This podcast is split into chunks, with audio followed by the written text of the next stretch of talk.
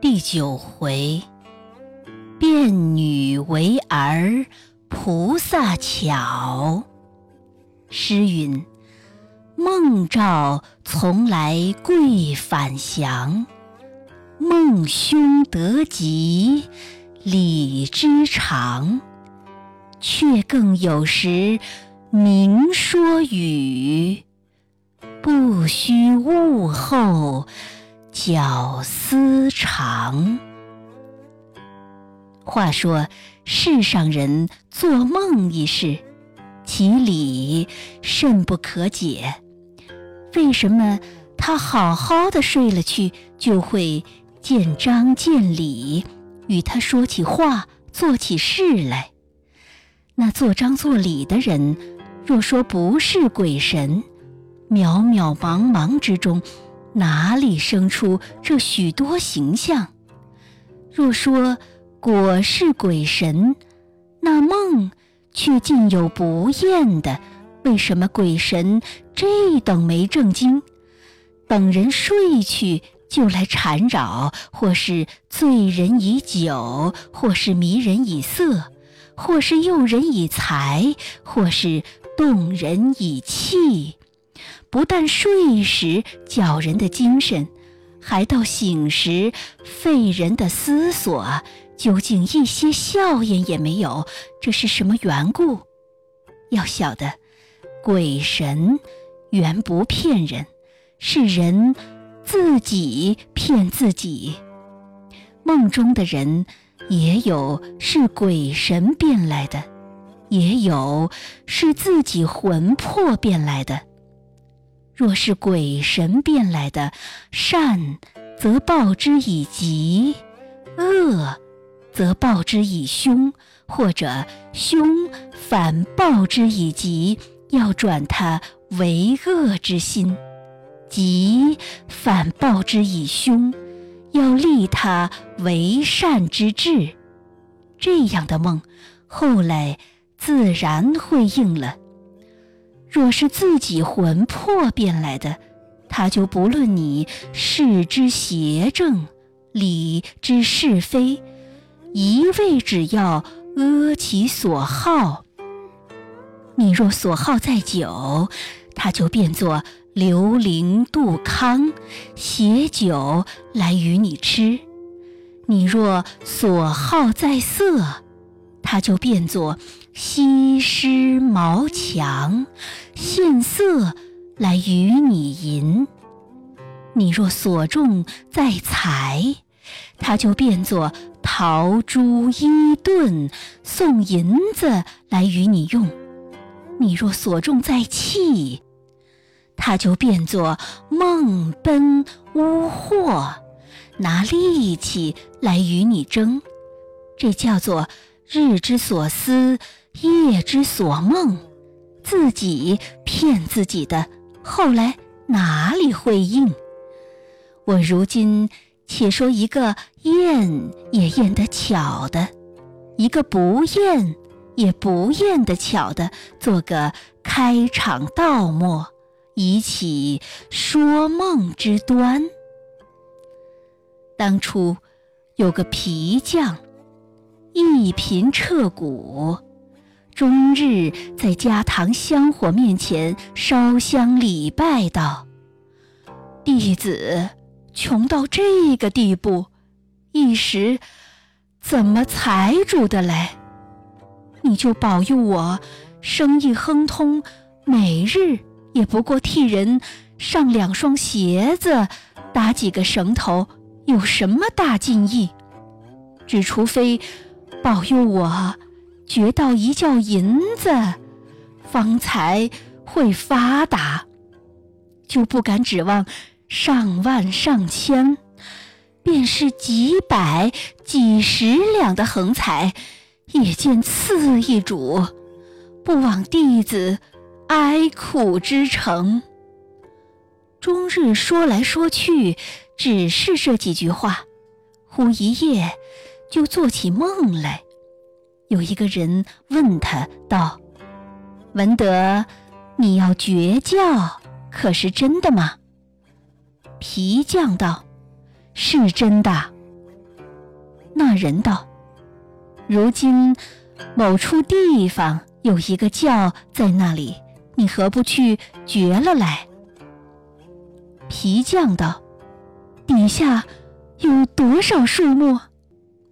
那人道：“不要问数目，只还你一世用它不尽就是了。”皮匠醒来，不胜之喜，知道是家堂香火，见他祷告至诚，晓得那里有藏，叫他去起的了。等得到天明，就去办了三生，请了纸马，走到梦中所说的地方，祭了土地，方才动土。掘下去不上二尺，果然有一个薄包，困得结结实实。皮匠道：“是了，既然应了梦，绝不止一包。如今不但几十几百，连上千上万都有了。及至提起来，一包之下。”并无他物，那包又是不重的。皮匠的高兴，先扫去了一半，再拿来解开一看，却是一蒲包的猪鬃。皮匠大骇，欲待丢去，又思量道：“猪鬃是我做皮匠的本钱。”怎好暴弃天物？就拿回去穿线缝鞋。后来果然一世用它不尽，这或者是因他自生妄想，魂魄要阿其所好，信口叫他去起教，偶然撞着的；又或者。是神道因他郭旭的厌烦，有意设计这个巧法，将来回复他的，总不可知。这一个是不厌的巧处了。如今却说那厌得巧的。杭州西湖上有个鱼坟。是少保于中肃公的祠墓，凡人到此求梦，再没有一个不奇艳的。每到科举年，他的祠堂竟做了个大歇殿。清晨去等的才有床，午前去的就在地下打铺，午后去的。连至脚头也没得蹲身，只好在阶檐底下乱草丛中打几个瞌睡而已。那一年，有同狱的三个举子一齐去祈梦，分作三处歇宿。次日得了梦兆回来，各有忧惧之色。你问我不说。我问你不言，直到晚间吃饭，居亭主人道：“列位相公，各得何梦？”三人都攒眉蹙额道：“梦兆甚是不祥。”主人道：“梦凶得吉，从来之常，只要详得好，你且说来。”待我想想看。内中有一个道：“我梦见于中肃公亲手递个象棋与我，我拿来一看，上面是个足字，所以甚是忧虑。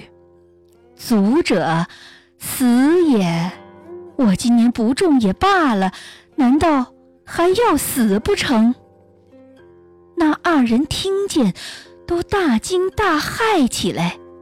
这个道：“我也是这个梦，一些不差。”那个又道：“我也是这个梦，一些不差。”三个筹作一堆，起先去祈梦，原是为功名，如今功名都不想了，大家要求性命。主人想了一会儿，道：“这样的梦，须得某道人降，才解得出。我们一时解他不来。”三人都道：“那道人住在哪儿？”主人道：“就在我对门，只有一河之隔。他平素极会降梦，你们明日去问他，他自然有绝妙的解法。”三人道：“既在对门，何须到明日？今晚便去问他就是了。”主人道。虽隔一河，无桥可渡，两边路上俱有栅门，此时都已锁了，须是明日才得相见。三人之中，有两个姓缓的，有一个姓急的。姓缓的竟要等到明日了，那姓急的道。这河水也不深，今晚便带我涉过水去，让他想一想，少不得我的吉凶就是你们的祸福了，省得大家睡不着。说完，就脱了衣服，独自一人走过水去，敲开道人的门，把三人一样的梦说与他详。道人道：“这等夜静更深，栅门锁了，相公从哪里过来的？”此人道：“是从河里走过来的。”道人道：“这等那两位过来不曾？”奇梦的道：“他们都不曾来。”道人。大笑道：“这等，那两位都不中，但是相公一位中了。”此人道：“同是一样的梦，为什么他们不中，我又会中起来？”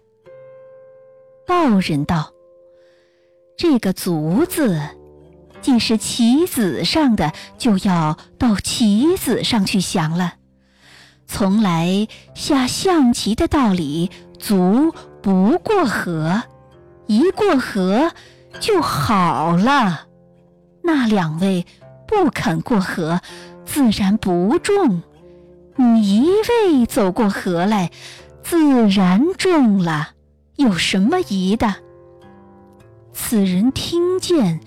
虽说他降得有理，心上只是有些狐疑。即至挂出榜来，果然这个中了，那两个不中。可见，但凡梦兆，都要降得好。鬼神的聪明，不是显而易见的，需要身心体认一番。方才揣摩得出，这样的梦是最难降的了，却一般有最易降的，明明白白，就像与人说话一般。这又是一种灵敏，总则要同归于燕而已。万历初年。扬州府泰州盐场里有个灶户，叫做施达清，原以烧盐起家，后来发了财，也还不离本业，但只是发本钱与别人烧，自己坐收其利，家资虽不上半万。每年的出息倒也有数千，这是什么缘故？只因灶户里面，赤贫者多，有家业者少。盐商怕他赖去，不肯发大本与他。达清原是同伙的人，哪一个不熟？只见做人信使的，要银就发，不论多寡，人都要图他下次，再没有一个赖他的。只是利心太重，烧出盐来，除使用之外，他得七分，烧的只得三分。家中又有田产屋业，利上盘起利来，一日复似一日。灶户里道，只有他这个财主。古语道得好：“地无朱砂，赤土为家。”海边上有这个护妇，哪一个不奉承他？夫妻两口享不尽素风之乐，只是一件，年近六十，尚然无子。其妻向有醋癖，五十岁以前不许他娶小，只说自己会生。谁想空心蛋也不曾生一个，直到。七七四十九岁之后，天鬼已绝，小的没指望了，才容他讨几个通房。达清虽不能够肆意取乐，每到经期之后，也奉了钦差，走去下几次种，却也古怪，那些通房在别人家。就像雌鸡母鸭一般，不消家主同碾共枕，只是说话走路之间得空偷偷摸摸就有了胎。走到他家，就是淹过了的猪，敲过了的狗，任你翻来覆去，横困也没有，竖困也没有。秋生冬熟之田，变作春夏不毛之地。达清心上甚是忧艰。